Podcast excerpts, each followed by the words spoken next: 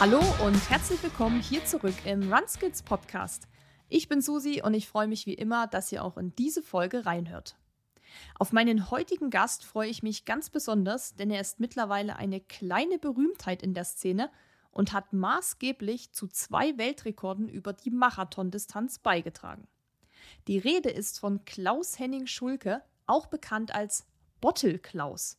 Ja, Bottle Klaus das heißt so viel wie Flaschenklaus, ging 2018 mit einem Video viral, wie er Elliot Kipchoge die Wasserflaschen beim Berlin-Marathon reicht. Ich spreche heute mit Klaus Henning darüber, wie man an den Job des persönlichen Wasserträgers von Elliot Kipchoge kommt, wie man so eine Übergabe während eines Marathons plant und vorbereitet und wie viele Sekunden man dadurch auf die Laufzeit sparen kann. Außerdem klären wir natürlich die Frage aller Fragen, wie es zu dem Namen Bottle Klaus letztendlich kam. Ich spreche mit Klaus Henning aber nicht nur über seine Arbeit als Getränkereicher, sondern auch über seine eigenen sehr, sehr krassen Projekte. Denn Bottle Klaus ist selbst ambitionierter und passionierter Extremsportler und hat dieses Jahr beim Race Across America mitgemacht.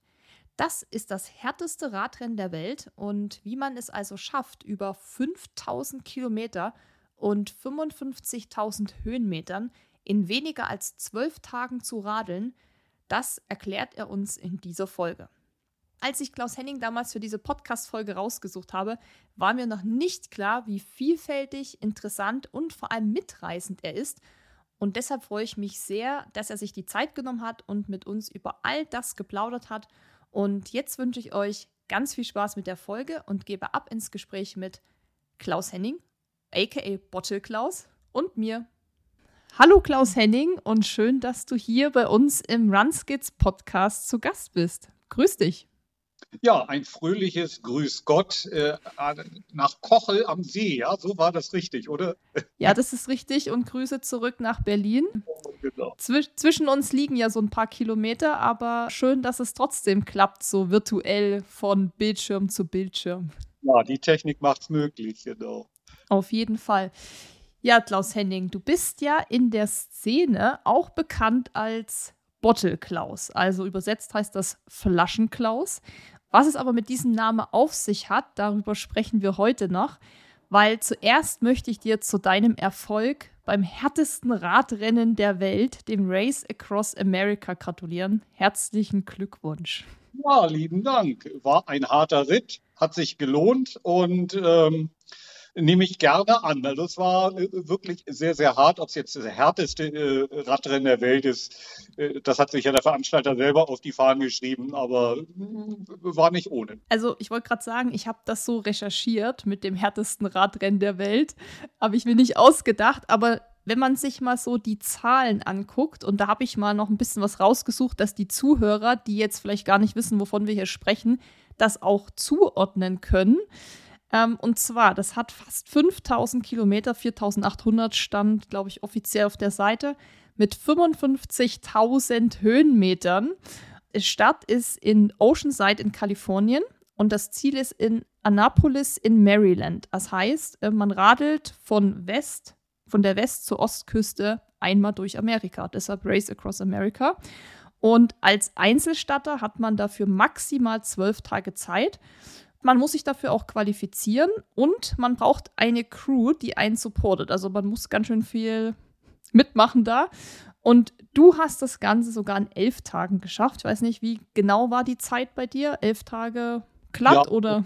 Optimal, das müssten elf Tage und sechs Stunden gewesen sein. Allerdings haben wir auch zwei Stunden Penalty bekommen. Jetzt weiß ich nicht, ob die da schon eingerechnet sind oder nicht, aber das ist so im Groben und Ganzen müsste das ungefähr passen. Ja. Penalty heißt, ihr habt was gemacht? dass ihr das bekommen habt? In diesem Fall, ja, weiß ich nicht. Also auf jeden Fall, die Crew äh, ist einmal nach einer Stunde schon in die falsche Richtung gefahren und äh, das zweite Mal irgendwie zu langsam gewesen und ich war nicht daran beteiligt. Ich habe dann das Ergebnis nachher nur irgendwann mal erfahren. das war natürlich ein kleiner Schock für mich, weil man das ja kaum äh, diese zwei Stunden wieder aufholen kann. Ist jetzt auch kein Drama letztendlich. Also gibt es schon strenge Regeln da auch? Ja, oh, ja, ja, ja, ja. Da gibt es ein äh, 53 Seiten langes Regelbuch. Äh, das erste Regelbuch, das vor 40 Jahren aufgelegt wurde, war eine Seite lang. Aber das wurde dann so lange ausgelegt, dass dann jedes Jahr irgendwie ein, zwei Seiten dazugekommen sind und jetzt ist es irgendwie 53 Seiten lang. Und du hast dir das alles durchgelesen natürlich? Ich habe ja kaum durchlesen, nur die äh, Seiten, die den Racer betreffen und den Rest, den durfte sich die Crew dann äh, reinpfeifen. Ja. Also die Crew hat einiges zu tun, da kommen wir gleich dann nochmal zu sprechen. Wie geht's dir heute? Was tut dir noch weh? Der Po, die Beine, die Füße oder ist alles wiederhergestellt? Also das war schon nach, äh, eigentlich nach der ersten Nacht war das Schlimmste schon vorbei, weil ich äh, dann einmal ausschlafen durfte, mir die Zähne putzen durfte. Da war dann 90 Prozent schon weg und eine Woche später ähm, war auch der Popo wieder in Ordnung. Also das äh, war relativ schnell wieder, war ich relativ schnell wieder hergestellt, weil einfach die Grundbelastung sehr niedrig war. Vielleicht ja, 70 Prozent. Es ist eben diese unglaubliche Ausdauer, die die, äh, die Schmerzen verursacht, hauptsächlich in den Füßen, hauptsächlich im Popo.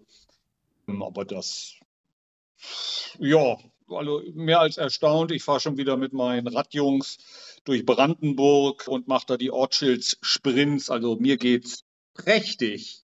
Ich sehe das offensichtlich. Als wir ja das erste Mal telefoniert hatten, da warst du ja auch schon fleißig am Radeln. Also du hast das Radeln quasi immer noch, also es läuft immer noch und hast immer noch Bock, auch nach diesem Ritt. Äh, ja, also Abfahren macht mir ja Spaß. Das wäre ja fatal gewesen, wenn ich hier diesen Tortur oder diese Strecke auf mich genommen hätte, widerwillig, sondern das war ja Spaß aus der Freude, Spaß an der Bewegung, Spaß an der Natur. Also da kommen ja mehrere mhm. Komponenten zusammen und die sind mir natürlich nicht abhanden gekommen. Also das äh, alles völlig Paletti und ich liebe den Sommer, auch wenn hier äh, gerade Dauerregen ist. Also äh, das hat mir das Radfahren nicht vergrault, sondern äh, eher noch mehr Lust gemacht auf andere wilde Sachen. Ja. Das hört man auf jeden Fall gerne. Und ich habe ja schon gesagt, dass man sich für dieses Rennen auch qualifizieren muss. Das heißt, du machst sowas Verrücktes ja dann auch nicht zum ersten Mal, logischerweise. Und ich würde dich mal bitten, weil vielleicht dich einige noch nicht kennen, dass du uns mal so auf deine sportliche Karriere mitnimmst. Also wann hast du mit all dem angefangen? Was hast du für Sportarten gemacht? Einfach mal so ein bisschen von damals bis heute so deinen sportlichen Lebenslauf. Fange ich mal an, da war ich fünf Jahre alt, da habe ich die ersten Fahrradtouren mit Zelt mit meinem Vater gemacht. Habe dann irgendwie Blut geleckt an Ausdauersportarten, bin mit 16 meinen ersten Marathon gelaufen, bin mit 19 mit 234 gelaufen, alles ohne Verein und hatte bei einer Laufveranstaltung dann eine Broschüre gesehen. Da wurde irgendwie was erzählt von einer wilden Sportart aus Amerika, die hieß Triathlon. Die gab es in Deutschland noch gar nicht. Und dann dachte ich, das ist doch auch mal was für mich ja, habe dann wild trainiert, so zumindest wie ich mir das ausgedacht hatte, man trainieren müsste. Ähm, und dann tatsächlich gab es irgendwie ein, zwei Jahre später dann die ersten Triathlon-Wettkämpfe in Deutschland. Und da ja, habe ich groß Spaß gefunden, bin dann nach Berlin zum Studium, habe dann tatsächlich einen Triathlon-Verein gefunden, wo ich mich dann austoben konnte, habe dann 20 Jahre lang Triathlon gemacht wie ein Verrückter. Das war ein ganz stark prägender Lebensinhalt. Zum Glück kamen dann aber meine ersten Kinder und da hatte ich dann endlich mal einen Grund, äh, den Absprung zu finden. Dann äh, ging das mit der Ehe relativ schnell dann wieder schief. Dann kam auch Corona und da durfte man nicht mehr in der Gruppe Rad fahren, da durfte man nur noch alleine Rad fahren und da habe ich dann Geschmack gefunden an diesen wilden Ausdauerfahrradtouren. Ich gehe noch mal einen Schritt zurück nach 1987. Kurz nach dem Abitur bin ich dann auch noch mal mit dem Fahrrad als Bikepacker, wie man heute sagt, durch Amerika gefahren, von New York nach San Francisco und dort hatten wir dann, wir waren zu zweit, jemanden getroffen, ein Wohnmobil, das auch schon ein Radrennfahrer begleitet hatte bei einem Rennen, das hieß Race Across America. Und das habe ich dann eben über, oh Mann, wie viele Jahre sind denn das? Dann irgendwie offensichtlich 36 Jahre in meinem Herzen mit mir mitgetragen. Und ich hoffe, das ist jetzt nicht zu konfus. Also springen wir wieder in die Corona-Zeit. Da gab es dann tatsächlich in Deutschland ähm, ein Radrennen, das äh, nannte sich dann Race Across Germany. Das ging dann von Flensburg an der äh, dänischen Grenze nach Garmisch. Was ist da die Grenze? Österreich wahrscheinlich, nicht? Österreich, ja. Ja, genau. Und da habe ich 21 mitgemacht habe mich fürchterlich in der ersten Nacht verfahren. Nachdem ich dann mein Fahrrad das vierte Mal durch die gleiche Baustelle geschoben habe, dachte ich, hier stimmt was nicht. Nun ja, also habe ich da ein bisschen Zeit liegen lassen, bin dann tatsächlich äh, ins Ziel gekommen, habe dann zwei Wochen später eine E-Mail aus Amerika bekommen. Sie sind äh, eingeladen und qualifiziert fürs Race Across America. Huhu, da war doch was in 87, habe ich mir gesagt und ähm, kam ein bisschen ins Grübeln. Dann habe ich 22 das gleiche Rennen nochmal gemacht diesmal ohne Verfahrer und deutlich, deutlich schneller. Und wieder kam eine E-Mail aus Amerika und da habe ich dann schon dolle mit mir gehadert, ohne dass ich mich eigentlich richtig damit beschäftigt habe. Nun ja, also lange Rede, kurzer Sinn. Ich hatte einen ukrainischen Mitbewohner, der gesagt hat, lebe deine Träume, was ja auch wirklich ein pfiffiges äh, Motto ist. Und äh, bin dann tatsächlich zu dem Entschluss gekommen, hm, damit beschäftigst du dich mal näher und dann am 1. März, dem letzten, allerletzten Anmeldetag, habe ich mich dann für das Race Across America angemeldet und 4.250 Dollar überwiesen. Das ist meine ordentliche Summe für ein bisschen Radfahren, oder? Aber noch viel, viel wilder, denn das ganze Projekt hat über 40.000 Euro Wie viel? 40. Ähm, das ist kräftig, ja. Da äh, musste ich hier in der Einkaufszone relativ viel Gitarre spielen. Aber zum Glück äh, kam dann äh, noch der ein oder andere Sponsor dazu, denn meine Gitarrenkünste sind dann nicht so ausgeprägt. Also da hätte ich wahrscheinlich noch drei Jahre spielen müssen. Ähm, aber das äh, ging dann äh, durch die Sponsorakquise dann zum Glück dann äh, deutlich. Ja, also du hast schon gerade gesagt, 40.000 Euro. Die Anmeldung ist auch nicht ganz günstig, aber mal nochmal so allgemein, wenn man jetzt sich dann anmeldet, dann weiß man ja schon so ungefähr, was auf einen zukommt. Aber wie hast du es dann angegangen, das zu planen? Also ich habe schon erwähnt, man braucht auch eine Crew, also man kann das nicht einfach alleine machen. Also man nimmt sein Fahrrad, fliegt nach Amerika und dann radelt man mal los und man braucht ein richtiges Team, was ja auch Ah, das muss ja Zeit haben, das Team. Man muss die Leute finden, die das können, die Bock haben, muss die da einfliegen. Man braucht Begleitfahrzeuge und, und, und, und, und. Also das ist ja ein riesiges Projekt. Und wie hast du das geplant? Vor allem, weil du gesagt hast, du hast dich einen Tag vor der letzten, vom Letz oder der, am letzten Anmeldetag angemeldet. So wie viel Zeit lag dann zwischen diesem Tag und wo es dann losging? Also eigentlich nur drei Monate. Das äh, war auch jedem, den ich davon erzählt habe, der war davon ausgegangen, äh, dass, es, dass ich 2024 starte. Also du hast das ganz gut angesprochen. Die Crew, es mussten acht Leute gefunden werden, weil eben diese vier und vier Mannschaften auf die Fahrzeuge aufgeteilt waren, denn während ich eben nonstop gefahren bin, mussten die sich natürlich mit dem Schlafen abwechseln. Dann hat jeder eine Aufgabe bekommen, äh, der eine Radmechaniker, der andere äh, so ein bisschen Physiotherapeut, der dritte äh, Organisation für Essen und Getränke und der vierte dann nun wiederum als Kameramann. Und so war die Gruppe eben in einzelne Aufgaben aufgeteilt und die Philosophie ist eben, die, das Team gibt nie ihre Zeit und ich finanziere eben alles für sie. Also zu Deutsch Flugunterkunft, Verpflegung. Das macht es eben so teuer, also diese ganze Kampagne. Und ähm, und diese zwei Fahrzeuge äh, rühren daher, dass eben ein Fahrzeug dich immer begleitet, verpflegt und das andere ist das Wohnmobil, wo die Leute sich ausruhen können, wo die eben mal in den Supermarkt gehen können, wo die mal Wäsche waschen können oder was auch immer sie da machen. Und wo ich dann auch, wenn ich ähm, meine Stunde, meine anderthalb Stunden geschlafen habe, dann eben meine Koje hatte und mich da reinkuscheln konnte. Also deswegen ist das extrem organisatorisch sehr, sehr, sehr aufwendig. Du brauchst auch ganz viele Sicherheitsfeatures an den Autos, die du eben in Deutschland schon besorgen musst und mit rübernehmen musst. Wir hatten, glaube ich, an die 200 Kilo Gepäck. Davon ist natürlich auch ein großer Teil die Nahrung. Da hatten wir, glaube ich, alleine 40 Kilo Essen dabei. Also so setzt sich das eben alles zusammen, aber diese drei Monate Vorbereitung waren völlig naiv und neben dem Training kam eben noch die Orga dazu und dann noch Medienarbeit. Also das war, waren sehr, sehr, sehr intensive Monate für mich. Zum Glück hatte ich mein Team schon an der Seite, insbesondere der Crewchef, der Michi, der mir da unglaublich den Rücken gestützt hat.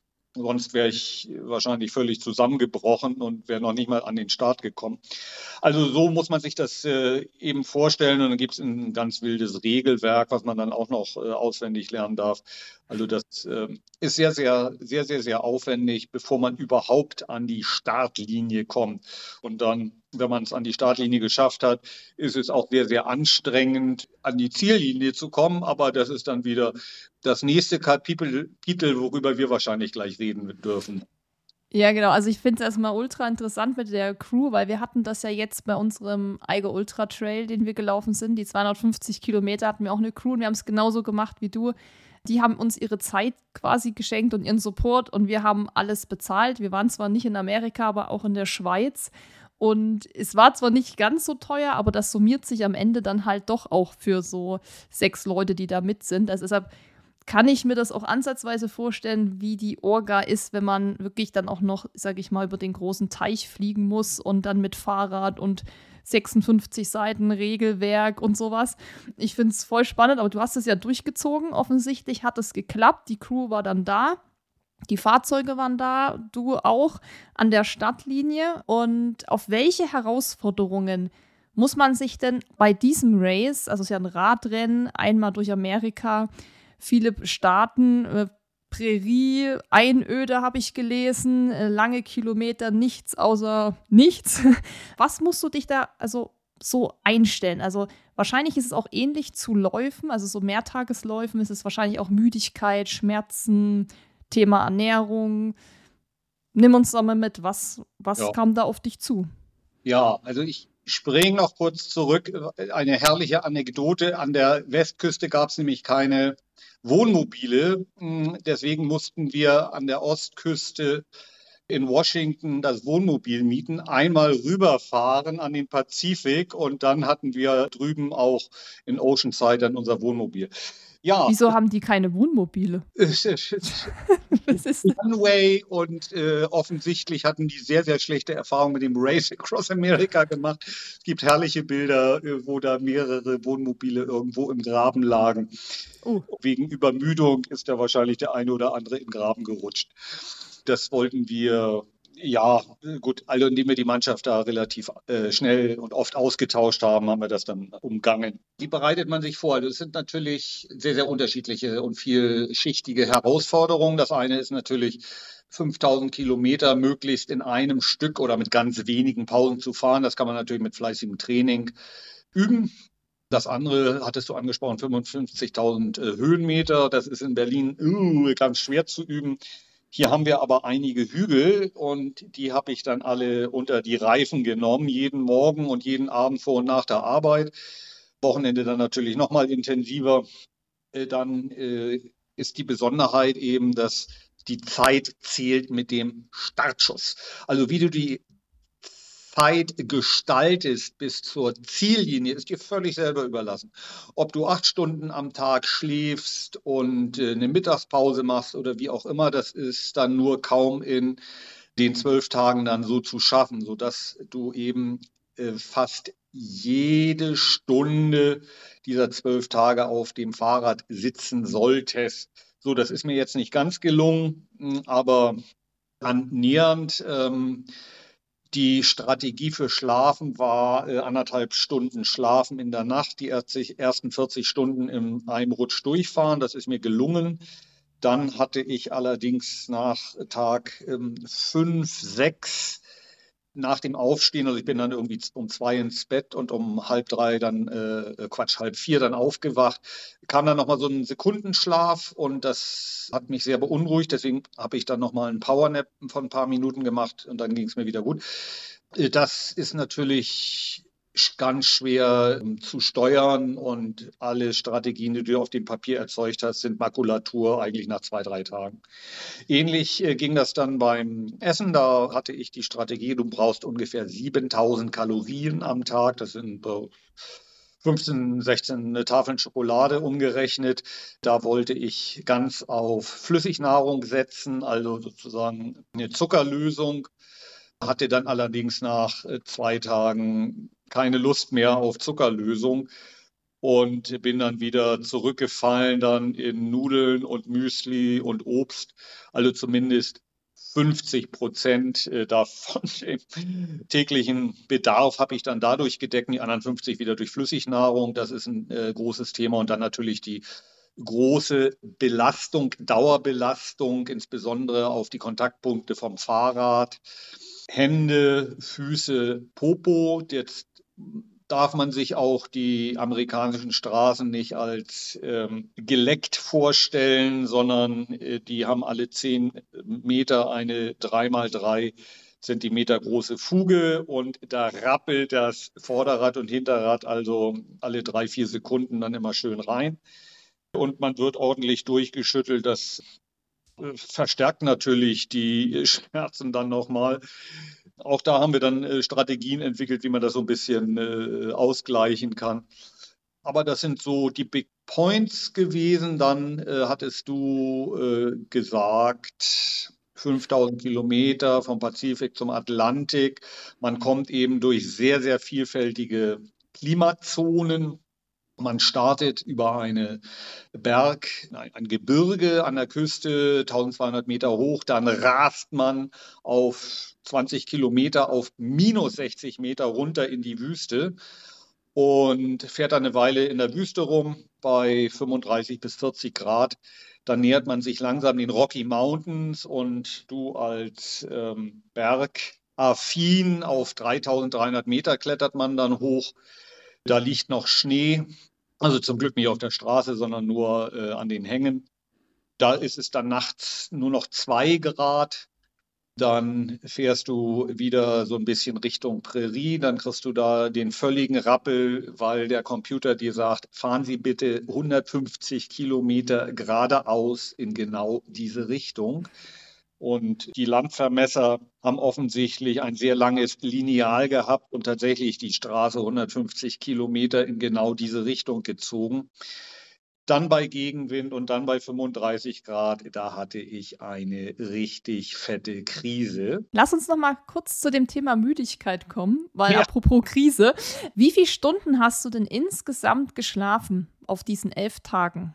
Ja, das müsste ich mal kurz hochrechnen. Also die ersten Tage waren es anderthalb Stunden. Dann hatte ich zwei schwierige Momente, wo ich dann auch mal vier Stunden geschlafen habe. Also wenn wir jetzt im Schnitt zwei bis zweieinhalb Stunden jetzt hochrechnen, dann wären es vielleicht 20 bis 25 Stunden, würde ich mal so sagen. Ja, das ist natürlich nicht so viel, ne? Ausgeruht ist man da wahrscheinlich nicht. Aber wie du sagst, das kann man natürlich oft, plant man das anders, als es am Ende dann doch ist irgendwie, weil ja, man kann sich das noch so gut ausmalen und ausrechnen, wenn man dann vor Ort ist und man ist dann dabei, dann kann man das oft auch über den Haufen werfen. Also ich kenne das ja auch beim Laufen mit dem Schlafen. Nimmt man sich vor, hier mal ein Powernap und da und dann knockt es einen irgendwann doch aus und man muss doch mal drei Stunden schlafen, weil der Körper nicht mehr kann. Okay, aber das ist, ja gut, ist dann halt so, ne? Weil du willst es ja auch schaffen in der Zeit. Du hast ja nur zwölf Tage Zeit, da kann man nicht so ähm, viel Zeit verstreichen lassen. Aber welche Rolle hat denn nochmal die Crew für dich persönlich gespielt? Also, du hast schon angesprochen natürlich, dass da jeder so seine Aufgabe hatte. Aber so für dich persönlich, auch Thema Motivation, mal gut zureden und so. Wie war das für dich? Die Crew ist doch unersetzlich, oder? Ja, da überhaupt gar keine Frage. Also äh, ohne die wäre ich auch nie und nimmer äh, auch nur ansatzweise ins Ziel gekommen. Also Jetzt haben wir das auch vorher noch nie so richtig üben können, denn das ist natürlich schwierig hier in äh, Berlin und Brandenburg da irgendwie mehrere Tage mit dem Wohnmobil und dem Fahrrad da irgendwie seine Kreise zu ziehen. Deswegen mussten wir uns da auch erstmal finden. Also da gab es dann auch ein paar herrliche Anekdoten. Äh, ich hatte irgendwie mein ähm, Verpflegungsauto eine Stunde nicht gesehen Und ich hatte ein, ein Helm mit einem Telefon, das äh, muss man dazu sagen, und hatte die dann angerufen, ja, wo steckt ihr eigentlich? Äh, ich brauche mal wieder was zu essen. Na, wir äh, stecken in der Abfahrt. Sag mal, ähm, du, also ich bin hier noch nie lang gefahren. Ich habe keine Ahnung, in welcher Abfahrt ihr seid. Es wäre mehr als hilfreich, wenn du mir einfach mal ungefähr sagst, wie weit ihr von mir entfernt seid, dass ich das abschätzen kann. Also das sind dann einfach so Sachen, wo man sich einfach nochmal finden muss. Oder in der ersten Station, wo wir das Fahrrad getauscht haben, haben sie mir mitten in der Wüste ein Fahrrad hingestellt, an dem keine Wasserflaschen waren und auch kein Fahrradcomputer. Also ich wusste weder, in welche Richtung ich jetzt fahren soll, noch wie ich mich jetzt getränkemäßig da verpflegen soll. Also das sind einfach Sachen, die mussten wir einfach nochmal üben. Aber das haben die kompensiert einfach durch ihren unglaublichen Enthusiasmus und das Anfeuern nur leider haben sie das noch nicht ganz so intensiv gemacht während der 20 Stunden, die ich alleine mit mir war, sondern immer nur an den Punkten, wo wir uns dann mal gesehen haben. Das war für mich so ein bisschen schwierig und das haben wir auch nie so richtig abstellen können. Also weil man muss sich das vorstellen, bei diesen 150 Kilometern, die ich angesprochen habe, wenn du da wirklich Gegenwind hast und fährst nur 15 bis 20 Stundenkilometer, bist du einfach äh, zehn Stunden mit nichts beschäftigt und brauchst irgendeine Art von Zuspruch. Und dann haben wir das zumindest so hingekriegt, dass mir jemand von seiner Hochzeit erzählt hat und von seinem letzten Urlaub und, und, und, dass ich mal irgendwie eine Abwechslung da reinkriege. Und das hat auch schon mal unglaublich geholfen. Aber die Freude, mit der sie an der Sache waren und, und an den Punkten, wo wir uns dann getroffen haben, also das hat mir so so geholfen und auch so dann die nächsten halbe Stunde dann weitergetragen. Das war äh, quasi un unersetzlich. Aber Mensch, sowohl ich war Amateur, habe es das erste Mal gemacht, als auch die. Aber wir haben, äh, alle Seiten haben äh, ganz, ganz stark gelernt daraus. Und das wurde auch von Tag zu Tag besser. Also das war, nee, es war großartig. Also man muss ja sich auch vorstellen, dass die da einfach zu acht, äh, quasi auf zehn Quadratmeter über elf Tage zusammen waren. Das ging natürlich auch nicht konfliktfrei, aber wir sind tatsächlich zu acht plus ich dann zu neunt eben auch in, Ocean, äh, in, in Annapolis angekommen und das war schon eine Leistung für sich, denn es gab schon Teams, da war nur noch der Racer und einer im Auto hinter ihm und die anderen äh, saßen schon im Flieger wieder äh, in die Heimat. Also so eine Szene gibt es auch. Also ihr habt das als Team sozusagen gefinisht, habt es geschafft, seid nicht verstritten, seid noch in Kontakt, das ist schon mal die gute Nachricht. Großes Grillfest, also das, äh, ja, ja, das haben wir ganz gut, glaube ich, geschafft. Und immerhin haben wir unendlich viele Anekdoten mitgebracht. Ja, das glaube ich. Vor allem auf zwölf Tagen oder elf Tagen bei dir passiert ja auch wirklich viel. Aber du hast ja schon so diese 20 Stunden auch angesprochen, wo nichts passiert ist, also zumindest nur eine lange Gerade geradeaus endlose Prärie, Einöde, kennt man. Und wie bleibst du dann aber trotzdem, auch wenn du, also bevor dir dann alle was erzählt haben von Hochzeiten, Scheidung, was auch immer, wie bleibst du auf so einem langen Zeitraum dann motiviert? Also was spornt dich dann an, zu sagen, ich trete hier einfach weiter? Ja, also das, es gab tatsächlich mal bei diesen 150 Kilometer eine äh, Situation, da sind wir durch irgendeine Stadt gekommen, wo ich dann auch abgestiegen bin. Da gab es nämlich ein McDonalds und ich hatte die große Fantasie, jetzt hole ich mir ein Softeis bei dem McDonald's war natürlich die Eismaschine ausgefallen. Also. Die fällt äh, doch immer aus. Die, die geht ja nie, wenn man das Eis will, oder? Offensichtlich ja, aber ich war da offensichtlich falsch gepolt. Naja, hm. ähm, also da hatte ich schon so eine, so eine kleine äh, Krise, also und er brauchte mal ein paar Minuten dann auch für mich. Aber letztendlich hieß das Ziel Annapolis und nicht aufhören. Und es geht ja dann darum, auch in diesen großen äh, Krisensituationen, was für eine Lösung schaffen wir jetzt, dass es dann einfach auch weitergeht. Und manchmal ist auch die Lösung, einfach mal eine halbe Stunde hinlegen, wieder Kraft schöpfen, sowohl für den Körper als auch für den Geist. Und dann schwupp geht es dann auch weiter. Also das Wort irgendwie, ich kann nicht mehr oder doch, ich kann nicht mehr, gab es schon, aber ähm, ich gebe auf, das gab es nie. Und äh, dann muss man eben zusammen irgendwie eine Strategie entwickeln. Also einmal hatte ich auch eine völlige Unterkühlung, da äh, war mir dann völlig klar, das schaffe ich in diesem Zustand nicht mehr. Ich brauche jetzt eine dicke Daunenjacke, ich brauche jetzt eine Brühe, damit ich von innen wieder ein bisschen auftaue. Dann ging es mir auch wieder gut. Also man muss einfach als Team unglaublich kreativ sein, dann die äh, Situation, die man eben noch nicht vorhersagen konnte, dann eben zu lösen, äh, dass man dann äh, weiter Richtung Osten, Richtung Atlantik fährt, um dann ins Ziel zu kommen. Beim Laufen sagt man ja immer, immer ein Schritt vor den anderen. Und was sagt, was würdest du beim Radfahren dann sagen? Immer eine Umdrehung nach der anderen, oder? Ja, aber ähm, wie gesagt, also die Reise beginnt mit dem ersten Meter und mit der ersten Kurbelumdrehung. Und äh, in diesem Fall fehlten dann noch 5000 Kilometer, aber das darf man sich auch nie so als Ziel setzen. Ich will jetzt 5000 Kilometer fahren, sondern muss das wirklich runterbrechen auf überschaubare Einheiten, in diesem Fall so 100, 150 Kilometer, die man ja im Training völlig locker runterfährt, äh, wenn man äh, trainiert ist dann ist das auch schon eine Strategie, die einem deutlich weiterhilft, als wenn man dann weiß, oh, ich muss noch 3600 Kilometer, sondern ich habe noch 100 Kilometer bis zum nächsten äh, Time Station. Das ist ja wohl zu schaffen. Und das ist zum Beispiel eine Strategie, verdaubare Häppchen eben zu erzeugen, um dann ins Ziel zu kommen. Also kleine Zwischenziele sozusagen setzen und sich dann dafür auch feiern, wenn man es schafft und dann einfach immer weiterfahren.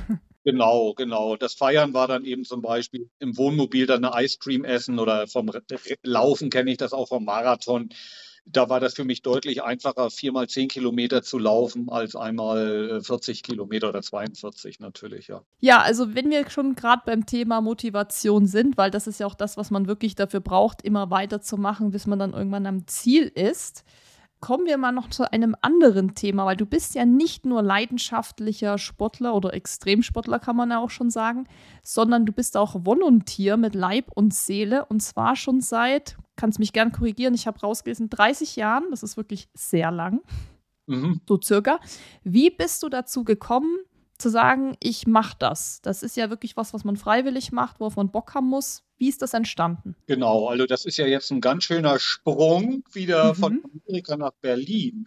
Also ähm, der Berlin-Marathon war, ist gegründet worden. Da sind, glaube ich, die ersten Mal 200 Leute mitgelaufen und die sind durch den Grunewald gelaufen. Das wurde dann immer professioneller und professioneller und immer größer und immer größer. Und unser Ziel war natürlich, wie heben wir uns von den anderen großen City-Marathons ab? Und das war eben ein Gedanke, dass wir uns dann eben möglichst professionell aufstellen, auch die Ernährung betreffend.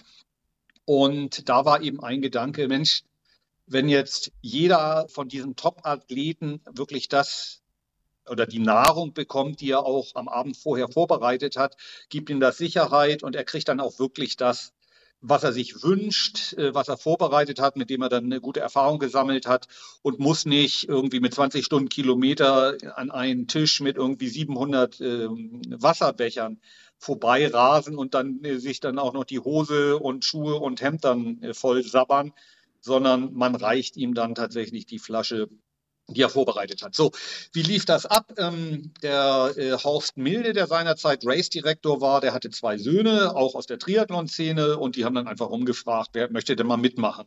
Und tatsächlich, äh, für mich war das völlig klar, Mensch, ich wurde in den Wettkämpfen immer so toll unterstützt, ich gebe jetzt auch mal was zurück, habe mich dann mit Hurra dann gemeldet äh, für diesen äh, Job. Und nach einer Weile kam es dann eben zu einem Wechsel innerhalb des Crew-Leaders, des Leiters dieser Abteilung. Wir sind ungefähr so 30 Leute, muss man sich das vorstellen. Und da habe ich dann auch natürlich laut hier geschrien. Das macht mir riesen Laune. Ich mache das seit 25 Jahren. Oder in dem Fall waren es ja seit 20 Jahren, also seit 10 Jahren bin ich da jetzt auch äh, Teamleiter. Also das macht mir immer riesen Laune. Ich habe jetzt immer tatsächlich geschafft, 30 Jahre lang meinen Urlaub so zu legen, dass ich auf immer im Marathon dann auch in Berlin bin ähm, weil das einfach so dicht kommt man an solche Weltklasse-Athleten ja so gut wie nie ran. Ich äh, ergänze Athletinnen natürlich auch nicht. Und äh, so mache ich das eben seit ungefähr 30 äh, Jahren. Jetzt ist auch mittlerweile der Sohn von äh, Horst Milde, der Marc Milde, Race-Direktor geworden. Und wir haben ganz tolle Ideen. Jedes Jahr versuchen wir das zu verbessern, diese Eliteverpflegung, damit das eben noch reibungsloser funktioniert, damit die Athleten eben nicht mehr abstoppen müssen oder keine Zeit verlieren, wenn sie ihr Getränk aufnehmen, sondern wirklich in dem Renntempo da durchballern können hm. durch die Verpflegungsstation. Darum geht es ja hauptsächlich und Bestzeiten dann äh, auf den Asphalt brennen können. Und das schaffen die auch. Nicht umsonst ist Berlin das Pflaster oder das allerschnellste Marathonpflaster auf diesem Planeten. Oh ja, oh ja, da sind einige Weltrekorde gefallen und ähm, das ist eigentlich auch schon das Stichwort für das, was ich ganz am Anfang gesagt habe, wo ich dich vorgestellt habe was es mit dem mysteriösen Spitzname Bottle Klaus auf sich hat. Das hat nämlich was damit zu tun, was du da machst, was du eben gerade geschildert hast und auch was mit Elite-Athleten, beziehungsweise mit einem speziellen Elite-Athleten, den kennen hier alle, die hier zuhören. Alle sind total Fan, 100 Prozent. Wir reden von Eliud Kipchoge und bevor ich das jetzt erzähle, machst du es am besten selber. Woher kommt der Name Bottle Klaus? Was hat Eliot damit zu tun und überhaupt? Also, gute Frage. Äh, also, wir machen immer am Sonntag des Marathons, treffen wir uns am, um 7 Uhr an der Siegessäule. Vielleicht hat der eine oder andere selbst aus Bayern schon davon gehört, aber die meisten waren ja mit der Schule zumindest mal für eine Klassenfahrt hier in Berlin. Dort treffen wir uns und dann gibt es eine Verlosung der Athleten, die die einzelnen Betreuer betreuen werden. So, und ich hatte einmal, nämlich 2017, dann Elliot gezogen und durfte Elliot Kipchoge betreuen. Das war ein fürchterliches Regenrennen. Da kam es dann aber auch äh, zum Glück nicht oder ja, leider nicht zu dem Weltrekord, sondern zum ersten Kontakt mit ihm. Diese Betreuung funktionierte fantastisch. Dann kam 2018 und da fragte dann das Management den Sportdirektor, willst du wieder den Elliot äh, betreuen? Äh, völlig idiotische Frage. Hurra, hurra, geil, super, natürlich, unbedingt. Da hatten wir uns dann auch äh, vorher nochmal getroffen und kennengelernt und ein bisschen geplaudert. Ist ein super netter, warmherziger Typ, der Elliot haben dann nochmal die Übergabe geübt mit einer Vase und äh, so ein bisschen ja, locker rumgeflaxt. Dann gab es eine Szene, die von einer Kamera dann aufgenommen wurde. Da wurde dann genau die Szene der Übergabe äh, aufgenommen. Das man, war schon im Race dann direkt. Im ja. Race, aber ähm, man kann sich nicht vorstellen oder vielleicht kann man sich vorstellen, auf jeden Fall können so viele Sachen bei dieser Übergabe schiefgehen, dass es jedes Mal eine Riesenerleichterung ist, wenn die also für mich zumindest, wenn die Flasche auch ankommt. Und jedes Mal muss diese Erleichterung dann äh, Luft finden und dann jubel ich immer für ungefähr drei Sekunden, weil ich dann sofort wieder aufs Fahrrad springen muss und dann wieder zur nächsten Verpflegung rasen muss. Und das wurde mal von der Kamera aufgenommen. Das ging dann viral weltweit, auch nach Amerika. Und in irgendeiner Sportsendung wurde das dann zum Thema gemacht. Und dann wurde ich von dem Moderator dann als Bottelklaus äh, bezeichnet. Das spiegelte dann wieder aber zurück nach Berlin. Seitdem werde ich Bottelklaus genannt. Ein herrlicher Name. Das ist so ein bisschen mit Augenzwinkern, ein bisschen mit Ernst. Aber äh, seitdem habe ich diesen Spitznamen und das weltweit. Dazu auch noch eine kleine Anekdote. Ich gehe durch Oceanside an der Startlinie von vom Race laufe durch den Walmart, so einen großen Supermarkt. Da kommen da drei Frauen auf mich zugerannt, gucken mich an und fragen mich, bist du der Bottle Klaus? Und äh, das konnte ich natürlich nicht abstreiten.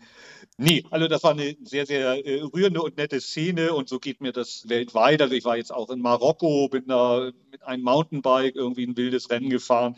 war noch äh, nicht mal in der Ziellinie und da stand schon eine Frau und fragte mich, ob ich denn der Bottle Klaus bin.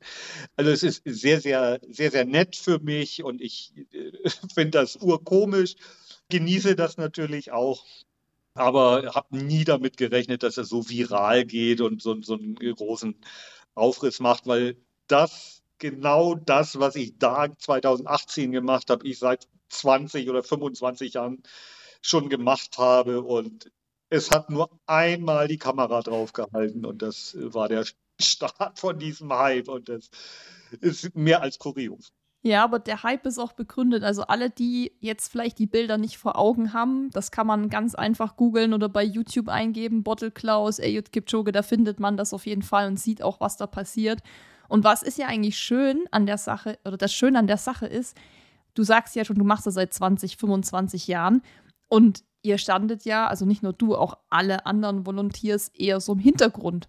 So, und jetzt fängt das eine Kamera ein. Dank Social Media und ähm, digitaler Welt geht sowas viral, was natürlich auch dann euren Job, was ihr da macht, mal in den Vordergrund stellt und damit auch mal jeder sieht, okay, das schließt den Kreis auch zu deiner Crew oder der Crew, die wir, auch wir hatten, dass das eben oft nicht nur eine Leistung des einzelnen Athleten ist, sondern einfach ein Zusammenspiel von vielen Dingen. Und da bist du oder die Volunteers alle eben auch ein Teil davon. Und das ist ja eigentlich das Schöne daran, dass das jetzt mal gezeigt wird. Und da steckt ja viel mehr dahinter, außer ich gebe ihm jetzt mal die Flasche. Ja.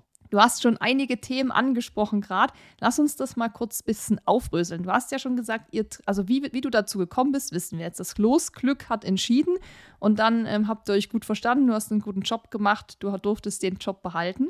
Und du hast doch gesagt, ihr habt das vorher dann trainiert. Also wie muss man sich das vorstellen? Du sagst, rufst Elliot Kipchoge an, sagst, Elliot, wir müssen mal die Flaschenübergabe trainieren. Ey, komm mal nach Berlin, ich habe hier eine Vase. Oder ich meine, ihr könntet das ja auch mit einer Flasche trainieren. Also wann macht ihr das? Wie läuft das ab? Läuft er da durch den Wald oder wo findet es statt? Also viel, viel, viel harmlos. Also wenn, dann läuft er hier auch durch den Tiergarten im Training. Also in diesem Fall ist er, glaube ich, am Mittwoch äh, angereist. Am Sonntag war der Wettkampf dann halten die sich ja ganz äh, doll äh, in ihrem Hotel auf und kommen dann zweimal am Tag raus und machen da ihre Runden durch den Tiergarten, um, um nochmal so ein bisschen in Wallung zu kommen und eben eine gute Grundlage nach dem langen Flug dann für den Wettkampf zu haben. Man muss sich ja vorstellen, Kenia, dann macht er nochmal einen Zwischenstopp bei seinem Manager in Holland und dann äh, kommen die hier eingereist in, äh, nach Berlin und müssen dann äh, performen. Also deswegen sind die Knochen da auch durch den langen Fluch da auch so ein bisschen äh, eingerostet. Nee, also wir haben am Donnerstag immer das große Pre-Race-Meeting mit den Helfern, die auf der Strecke sind. Und da hatten wir dann gesagt, Mensch, lass uns doch noch mal treffen. Oder vielmehr das Management hat gesagt, Mensch, Elliot äh, kommt dann irgendwie um 20 Uhr dann noch mal runter und dann könnt ihr euch mal kennenlernen. Denn die Schwierigkeit ist ja, wenn man die Athleten noch nicht kennt, der kennt einen ja selber äh, als Helfer ja noch viel weniger. Da kommen zehn Athleten auf dich zugerast. Wie finde ich jetzt meinen Athleten? Deswegen war das ja auch schon mehr als hilfreich, dass wir ihr schon, schon einmal kennengelernt hatten, nämlich 2017 und ich sein Gesicht so ungefähr kannte, auch unter Anstrengung, denn da verzerrt sich ja manchmal das Gesicht dann doch deutlich. Da haben wir uns dann nochmal äh, unterhalten, ein bisschen privat geredet, aber auch eben nochmal die, die Flaschenübergabe ge, äh, äh, geübt. Aber wir hatten gerade keine Flasche zur Hand, deswegen mit der Vase. Und da hat er gesagt, was ihm so am liebsten ist, nämlich ich halte die Flasche unten am Boden, sodass er dann eben oben die ganze Flasche dann auch greifen kann. So haben wir das eben auch immer beibehalten. Aber das haben wir in der Hotellobby geübt unter Aufsicht seines Managements und des strengen Auge des Race Directors. Humbug, aber äh, trotzdem. Aber äh, was bisher wirklich irre geklappt hat, ist, dass alle Übergaben zwischen uns wirklich funktioniert haben. Und das ist auch schon eine kleine Leistung. Auch hier nochmal eine kleine Anekdote, denn äh, er hatte mir 2018 nach dem Rennen und zwar am Montag nach dem Rennen seine Startnummer geschenkt mit einem ganz, ganz lieben und rührenden und herzlichen Spruch. Lieber Klaus, ohne dich hätte ich diesen Weltrekord nicht geschafft. Also ich bin ja schon ein bisschen emotional, da musste ich schon dreimal schlucken, als er mir das in die Hand gedrückt hat. Hat auch äh, seinen Ehrenplatz bei mir zu Hause, aber du hast recht sozusagen, wenn man ihm Sicherheit gibt, wenn man den Athleten die Sicherheit gibt, lass es doch nur ein bis zwei Sekunden pro, pro Verpflegungsstation sein, dann summiert sich das bei einem Marathon natürlich auch um, auf ein paar Sekunden. Und lass es nur ein winziges Puzzlestückchen sein bei 1000 Puzzleteilen. 900 sind Training, und die anderen, keine Ahnung, 99 sind irgendwas anderes. Aber wenn ich ein Puzzleteilchen sein könnte und meine Kollegen auch, dann wäre uns das eine große Freude. Ich glaube schon. Ich meine, sonst hätte er das nicht gesagt und dir nicht irgendwie auf die Stadtnummer geschrieben, wenn da nicht was dran wäre. Und du meintest gerade schon, es hat jede Übergabe bisher geklappt. Von wie vielen Übergaben sprechen wir dann auf der Marathondistanz? Ja, ich glaube, das sind in seinem Fall 16 bis 18. Also, wenn wir jetzt noch Zeit haben, gehe ich noch mal kurz zurück. Also, 2016 waren alle fünf Kilometer Übergabestation, das lässt sich dann ja hochrechnen, äh, wie viel das waren. Äh, das habe ich jetzt nicht im Kopf, da müsste ich jetzt meinen Taschenrechnen, das sind glaube ich elf Stück gewesen oder sowas. Danach hat er sein ja, wie sagt man das, sein Nahrungssponsor dann nochmal gewechselt. Da kam eine schwedische Firma dann dazu. Und die ähm, hatten dann die Idee, dass man ab Halbmarathon dann nochmal alle 2,5 diese Entfernung zwischen den äh, Stationen verkürzt. Und deswegen sind da jetzt, glaube ich, 18 Stationen. Meine Erklärung ist einfach, dass er einfach das Energieniveau dann äh, möglichst konstant aufrechterhalten möchte bis ins Ziel hinein. Und so musst du ihm dann eben 18 Mal eine Flasche äh, übergeben, in die Hand drücken. Aber zusätzlich feuere ich ihn natürlich auch an. Ja, du hast, du hast dann 18 Flaschen und die sind in deinem Rucksack hinten drin. Und nee, so einen großen Rucksack habe ich da. Die werden tatsächlich nachts vorbereitet oder am Abend vorher, also nachts wohl kaum, aber am Abend vorbereitet äh, werden dann im Hotel in den Raum Fort Knox eingeschlossen, dass auch keiner mehr daran kommt. Vielleicht heißt er auch anders. Manchmal heißen die ja Queen Elizabeth oder irgend so ein Schwachsinn, aber egal. Ähm, und die werden dann versiegelt und dann am nächsten Morgen um 4 Uhr werden diese Kisten von diesen 30 Athleten und Athletinnen, die darauf Anspruch haben, rausgetragen in einen Lieferwagen und werden dann zu diesen Verpflegungsstationen gebracht. Dort kümmert sich dann einer und bewacht diese Kisten, bis wir dann angerast kommen als Eliteverpflegung. So muss man sich das vorstellen, dass eben die schon vorbereitet dastehen. Und dann muss man aus diesen 30 Flaschen dann die, in meinem Fall die Flasche Eliot raussuchen und platziert sich dann, hat dann insgesamt noch 20 Sekunden Zeit, weil die schon wieder so schnell da die letzten fünf Kilometer, zweieinhalb Kilometer dann äh, zurückgelegt haben, brüllt dann den Namen des Athleten oder der Athletin und drückt ihm dann die Flasche in die Hand. Und wie lang dauert die Übergabe? Zwei Sekunden? Weiß ich nicht, wie lange, ja, vielleicht. Das ist also der ganze Prozess dauert natürlich viel, viel länger, weil du ja erstmal von weitem schon akustischen Kontakt suchen musst, als auch dann natürlich irgendwie durch Bewegungen auf dich aufmerksam machst. Im Jahre 2022 habe ich mir sogar ein Rücklicht an meine Hand gebunden, ein rotes Rücklicht, dass der mich eben auch von ferne schon deutlich sehen kann. Und diese Kombination aus Akustik, Bewegung und Intuition oder was auch immer führt dann dazu, dass das bei uns immer so toll geklappt hat. Das heißt, du bist mit voller Hingabe dabei, nicht nur bei der Übergabe, sondern auch natürlich motivierend, dass er das jetzt packt und Weltrekord und Vollgas und alles. Das sieht man eben genau ja in diesem Video, was du angesprochen hast, was viral gegangen ist, super gut. Und ich glaube, deshalb ist es ja auch viral gegangen, weil du eben ihm nicht nur lustlos die Flasche hinhältst, sondern eben dann, man sieht es ja auch, du reichst ihm die Flasche oder er nimmt sich die und dann musst du sofort weiter.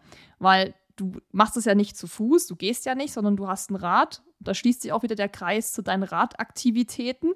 Du fährst dann mit dem Rad zur nächsten Station. Jetzt hast du gesagt, 18 Stationen, ab Halbmarathon sind es quasi mehr. Das heißt, du hast ja wirklich ultra wenig Zeit, dahin zu kommen.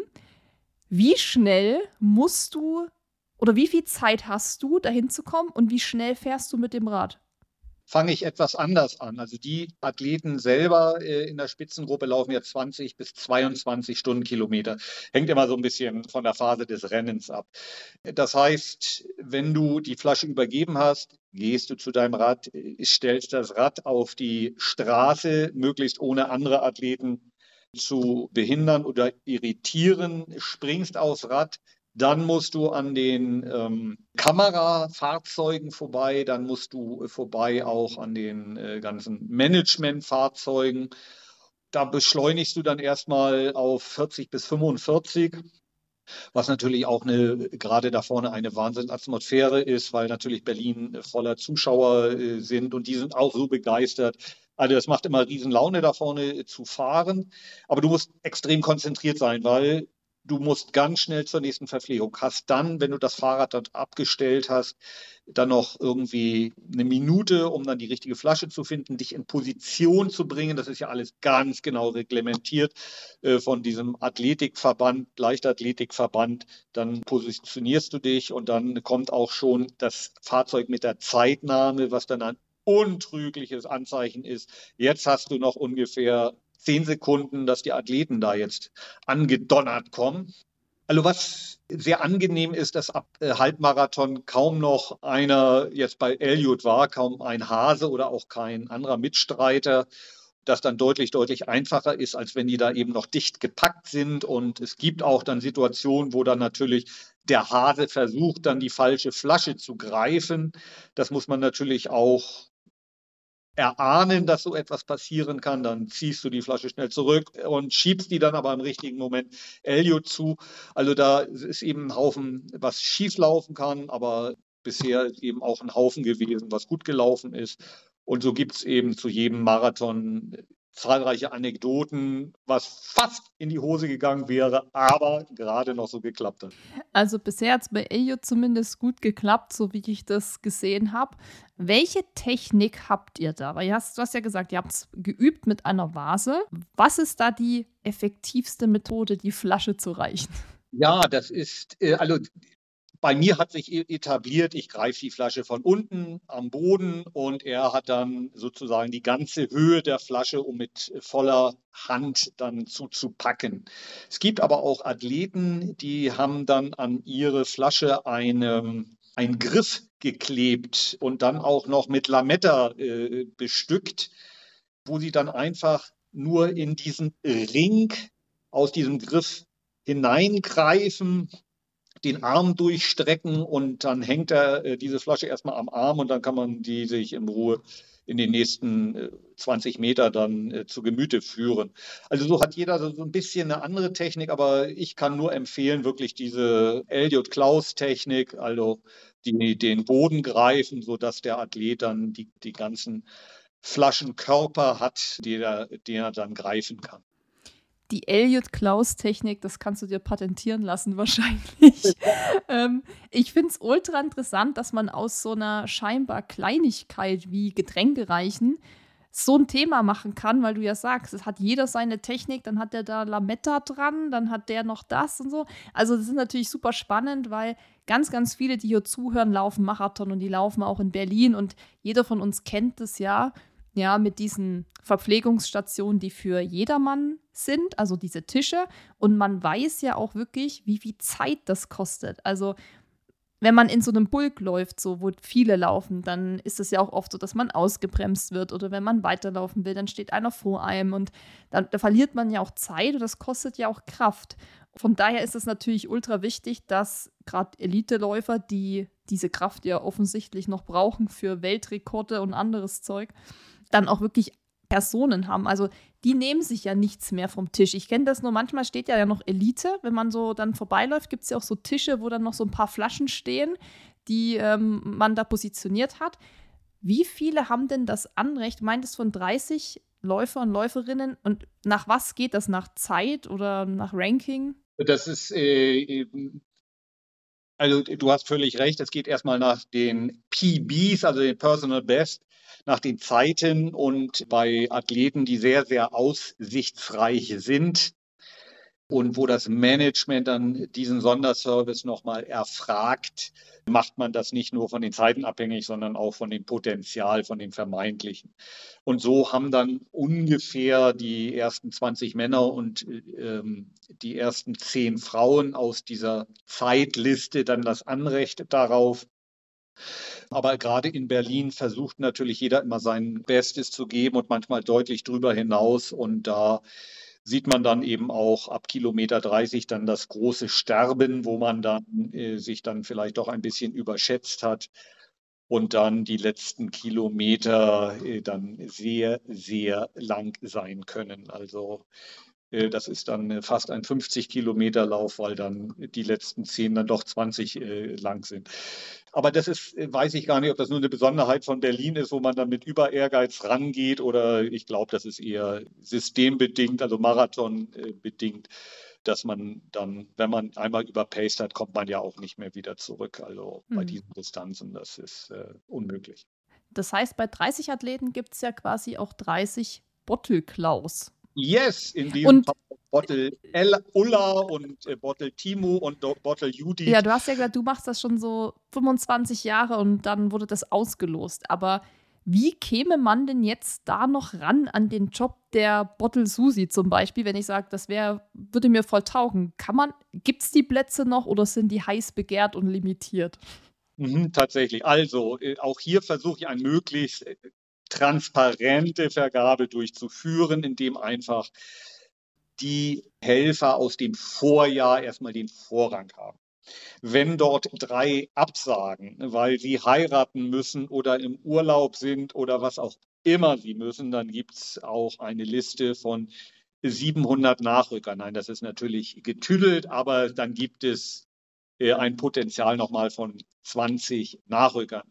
Wenn jemand allerdings mit tränenden Augen vor mir steht und sagt, ich möchte unbedingt mal mitmachen, dann findet sich meistens auch da ein Weg, weil ich einfach ein weicher, sehr, sehr weicher Mensch bin. Aber äh, Susi, dann müsstest du tatsächlich mal nach Berlin kommen vor dem Wettkampf. Und was muss ich für Fähigkeiten mitbringen? Ich denke mal, ich muss sehr schnell Fahrrad fahren können. Ich muss natürlich die Bottle oder die Klaus Ejo-Technik anwenden können. Was, was muss ich noch mitbringen? Ja, also für mich ist immer wichtig, Hüftkreisen vorher. Nein, also es ist unter, unter Stresssituation muss man schon äh, äh Ruhe bewahren und belastbar sein. Denn wie ich geschildert habe, ist ja das eine oder andere Mal geht das auch total in die Hose. Dann ist man total frustriert, weil der Athlet eben nicht die Sicherheit zu diesem Zeitpunkt bekommen hat. Das kann man dann leider erst wieder in der nächsten Verpflegung ausgleichen, weil man darf nicht auf die Rennstrecke laufen. Das ist auch kaum möglich, wenn jemand da irgendwie mit einem 2,45er Schnitt an einem vorbeirast, ihn dann noch zu überholen. Also mir wäre das zumindest unmöglich. Also stressresistent und eben einen Riesenspaß äh, an äh, Sport haben, an Bewegung haben. Das ist eigentlich schon äh, alles, ja. Also alle, die Interesse haben, müssten sich auch bei dir melden. Du bist der Chef ah, der, der Flaschen. Ich, ich habe meine große Excel-Tabelle und äh, da hantiere ich immer rum. Es gab tatsächlich mal Zeiten, da ist dann äh, am Abend vorher noch die Großmutter äh, irgendwie schwerstens erkrankt und dann ist dann noch ein Platz frei geworden. Aber äh, da findet sich dann also einfach aus, diesem, aus dieser Liste dann immer jemand, wobei es ist wirklich, also es ist eine offene Liste und jedes Jahr kommen eigentlich ein, zwei neue dazu, manchmal auch drei.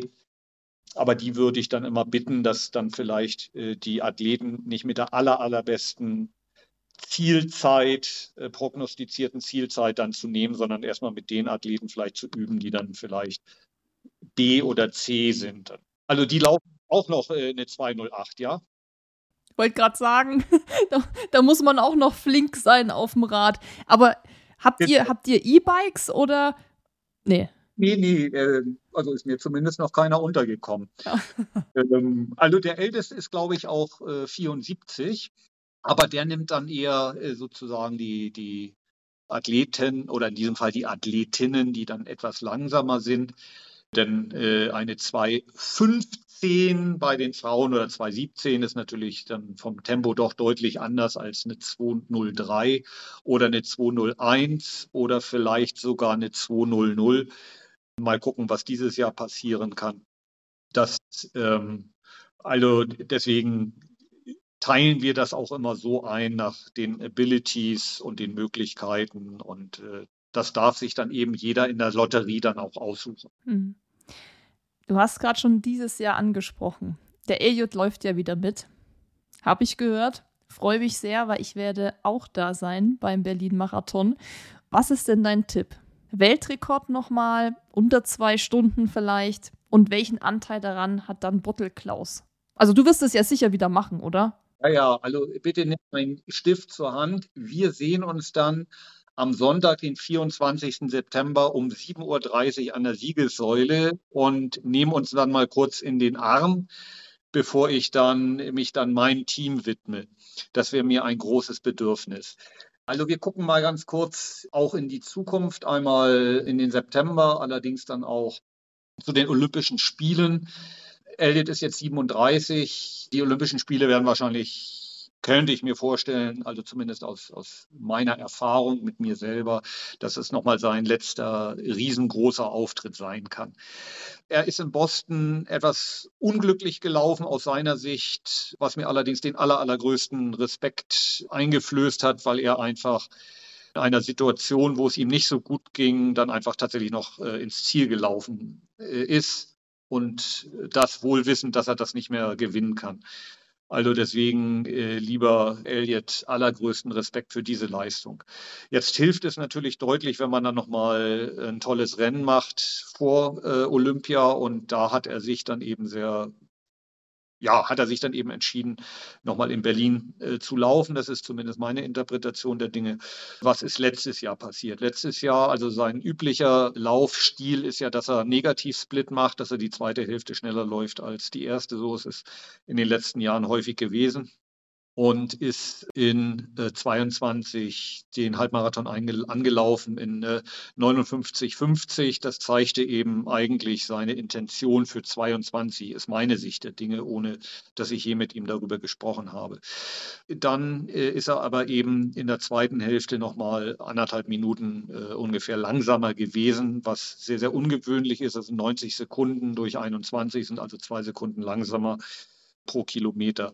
So, jetzt auf deine Frage, was hat er sich vorgenommen? Keine Ahnung, weil ich nie damit mit, äh, nie äh, mit ihm darüber gesprochen habe. Ich würde an seiner Stelle zwei Strategien in Betracht ziehen. Das eine ist eben das Teil zu gewinnen, was dem Selbstbewusstsein sehr, sehr gut tut. Das andere ist eben vielleicht nochmal den Weltrekord anzugreifen. Jetzt hat er aber eben auch sehr, sehr starke Konkurrenz. Und da müssen wir mal gucken, also wie tatsächlich dann seine äh, Strategie ist, ob er tatsächlich vielleicht nochmal den Weltrekord eingreift. Da müsste er unter 20109 laufen. Wahnsinn. Oder er äh, macht da vielleicht ein kleines taktisches Rennen, denn die Olympischen Spiele sind ja auch reine taktische Rennen und keine äh, Hochgeschwindigkeitsrennen, zumindest in den letzten Jahren nicht. Also, und vielleicht macht er das dann auch ein bisschen vom Wetter abhängig, denn wenn ganz klar ist, bei Dauerregen werde ich keinen Weltrekord laufen können. Wäre eine Möglichkeit. Dann laufe ich auf Platzierung oder ich versuche nochmal den Weltrekord einzugreifen. Das kann ich dir sagen äh, am 24. September um ungefähr 11 Uhr. sehr gute Prognosen und Einschätzungen. Ja, es bleibt natürlich spannend. Das werden alle verfolgen hier, 100 Prozent. Das ist ja wieder das Rennen des Jahres, irgendwie Berlin-Marathon. Da flippen ja auch immer alle aus. Wir werden es dann auch alle spätestens ja an dem Sonntag erfahren, wie es ausgeht. Wir werden es sehen. Du wirst es sehen, ich werde es sehen. Alle, die zuhören, werden es dann sehen. Und ich wünsche dir auf jeden Fall schon mal viel Spaß wieder bei deinem Job als Bottle Klaus und hoffe auch, dass wieder alles gut geht. Aber ich bin mir da eigentlich ziemlich sicher, dass ihr das voll im Griff habt. Also Ich habe da gar keinen Zweifel. Ich freue mich äh, auf jeden Fall riesig, dass er den Schritt nach Berlin nochmal gegangen ist. Also das ist einfach so ein toller und netter Mensch. Äh, also das schätze ich, eben diese Kombination aus eben Weltklasse-Athlet als auch eben toller Mensch. Trotzdem, ich äh, sprühe ja voller äh, von meinen Anekdoten. Elliot hat mir, als ich im Ziel war, eine Grußbotschaft geschickt, eine kleine Videobotschaft und mir äh, zu meinem großartigen Erfolg äh, durch Amerika gratuliert. Und wenn jemand Lust hat, diese kleine Grußbotschaft dann auch mal zu sehen und zu hören, dann guckt mal bei bottle-klaus-ram.de. Bitte denkt dran, Klaus mit C und Ram mit Doppel A. Ich mache ich mach diesen Link hier unten in die Show Notes beim Podcast. Dann kann man da einfach draufklicken. Dann gibt es auch keine Vertipper oder so. Da könnt ihr euch das angucken. Oder ich sage Bottle Klaus, Klaus mit C. Da findet man auch online sehr viel, wenn man das einfach mal eingibt. Da kommt alles Mögliche. Ich bedanke mich bei dir, Klaus Henning, aka Bottle Klaus, ähm, dass du dir die Zeit genommen hast und vor allem erstmal über dein krasses sportliches Abenteuer gesprochen hast, was echt auch Respekt verdient. Also gut ab nochmal. Und natürlich auch über die Zusammenarbeit mit einem der größten Läufer aller Zeiten. Wünsche dir weiterhin viel Erfolg bei allem, was du vorhast, was du noch planst. Ich werde das verfolgen. Vielleicht sehen wir uns ja beim Berlin-Marathon. Vielleicht. Du gesagt, wann wir uns treffen? 7.30 Uhr oder so, ne? Das ist ganz schön früh. Uiuiui, äh, mal schauen, ja. Also ich bin auf jeden Fall da und ich freue mich sehr. Ich bin gespannt, was, was da passiert, weil das ist das erste Mal für mich, dass ich Berlin-Marathon aus der Sicht eines Zuschauers sehe und nicht als Läufer. Das ist ja auch mal was. Wie oft schon? Wie oft? Ja. Ähm, dreimal gelaufen, glaube ich. Okay. Ja dreimal. Einmal habe ich meine Mutti gepaced zu ihrem ersten Marathon und zweimal so für mich auf damals war mein erstes Ziel unter vier Stunden. Das bin ich dann in Berlin gelaufen, aber das ist alles auch schon lange her.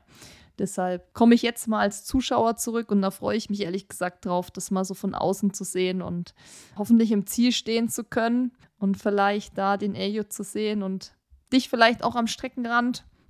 Ja. Aber dann spreche ich dich lieber nicht an, weil da bist du im Tunnel und dann musst du dich konzentrieren. kann passieren, aber äh, das käme ja auf den Versuch an. Gut, ja. dann mal Your pleasure is my happiness und äh, an die Gemeinde, an die Hörergemeinde.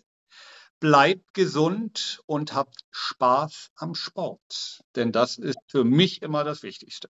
Das ist ein sehr schöner Abschlusssatz und mit dem verabschiede ich mich von dir und sage, mach's gut, Bottle Klaus, bis bald. You oder wie sagt man bei euch? Servus, ja? Servus kann man immer sagen. Wenn dir dieser Podcast gefallen hat, hinterlass uns eine Bewertung und abonniere diesen Kanal, damit du auch in Zukunft keine Folge mehr verpasst. Für noch mehr Motivation und Trainingstipps folge uns auf Instagram unter dem Namen RunSkills sowie auf Facebook und Pinterest oder besuche unsere Website www.runskills.de.